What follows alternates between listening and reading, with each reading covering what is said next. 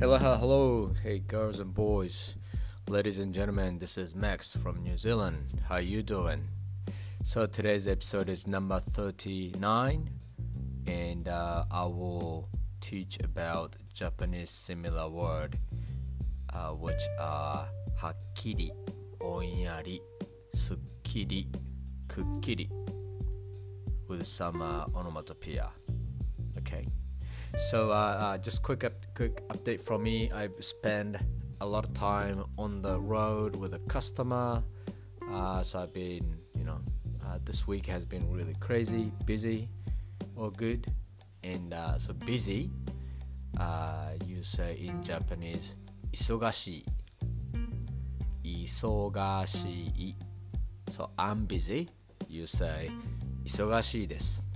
or 忙しい in casual. And if you want to say it was busy, uh, instead of 忙しい you say 忙しかった。忙しかった。So in a polite way, you say 忙しかった。or casual way, 忙しかった。Sorry. So in polite way, you say 忙しかったです。And uh, casual way, you say 忙しかった。And uh, this week means 今週。今週。So I say was busy this week. Uh, I say 今週は忙しかったです。今週は忙しかった。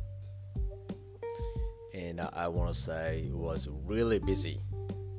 And uh, the slang for very is mecha. Mecha. So there is a small letter tsu between me and cha. So uh, a lot of mistake you guys do is uh, mecha, mecha. But I think you you should say mecha, so you emphasize on it. めっちゃ so this past week was very very busy I say 今週はめっちゃ忙しかった Okay Alright, so just a little bit of practice and kind of warm up before we go to lesson. Uh, so yeah, so let's start with today's lesson. Okay, so let's start. Uh, so the first phrase is hakiri. Hakiri. So if you check uh, the script, so you see in the script that there is a small letter tsu between ha and ki. So you should make a skip sound between ha and ki. So hakiri, hakiri, rather than hakiri, hakiri.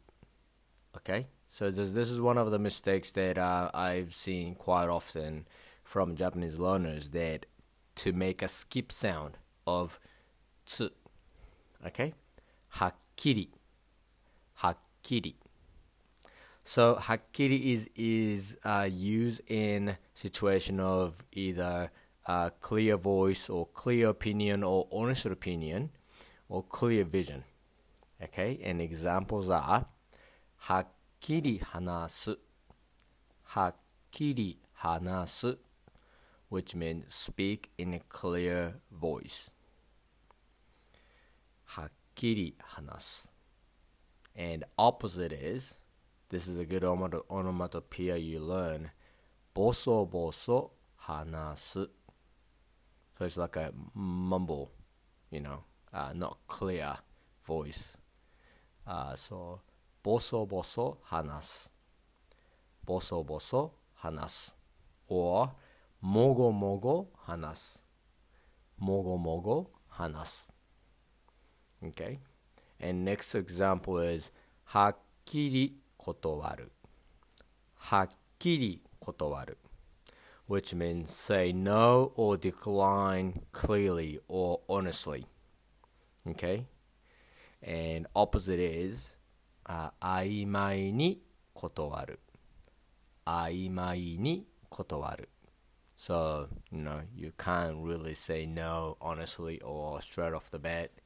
Um, you know, some people decline or say no or hesitate to say no. You know, so there's a 曖昧に断る. So that's the opposite meaning. And uh, next uh, ex- example is はっきり見える。はっきり見える。means can see clearly. はっきり見える。And the opposite is ぼんやり見える。ぼんやり見える。And uh, so which means blurry. Okay? So ぼんやり。Okay? And uh, ぼんやり見える means blurry to see. And uh, ぼやけて見えない。ぼやけて見えない means I can't see because it's blurry. Okay? And uh, the next one is uh, すっきり。 Tsukiri. So it's another small letter tsu between su and ki. So sukiri. And synonym, you know, same similar me- meaning, sappari. Sappari. Sukiri and sappari.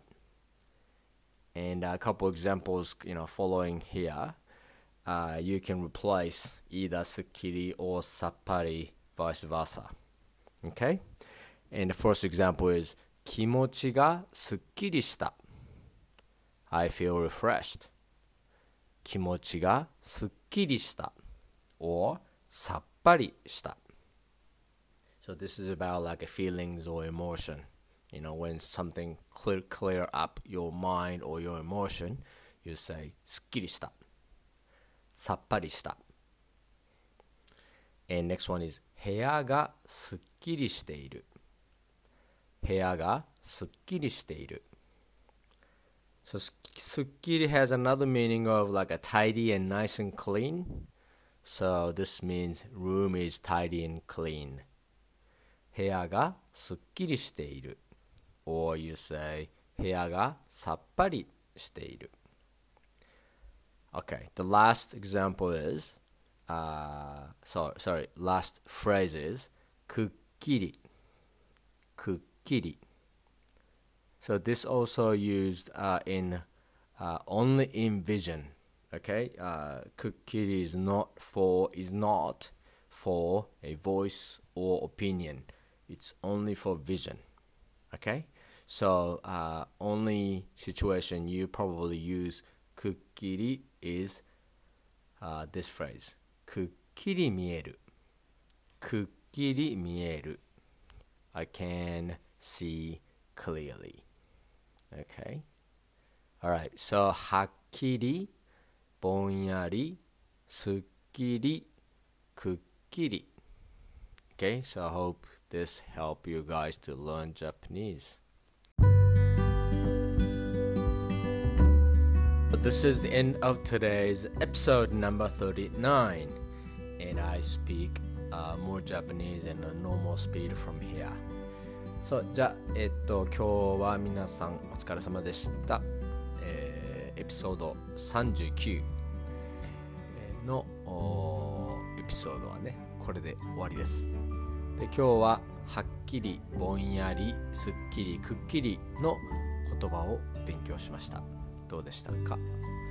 あのーまあ、英語でもね、エピソードの中で言った通り、小さい「つ」の発音 pronunciation 発音は気をつけてください。So you gotta be careful. Just be mindful the pronunciation of small letter つあの外国人の人でも本当にこの「つ」の発音、えーができない人が結構いるんでまあできないというか多分知らないんだよね、えーだから、えー皆さんも多分ここのちっちゃい「つ」のこのスキッピングサウンドね。この跳ね上がるような音に気をつけて日本語をしゃべればむちゃくちゃ日本語が上手になると思います。だから僕の名前のマックスも、えー、みんな結構マックスって言うんだけどいやあのマックスだから、えー、間違えないようにしてください。じゃあ今日のエピソードはこれで終わりです。ここの辺で、えー、バイバイしましょう。じゃあまたね。皆さん英語頑張あ英語じゃないわ。日本語頑張ってください。それじゃあね。バイバイ。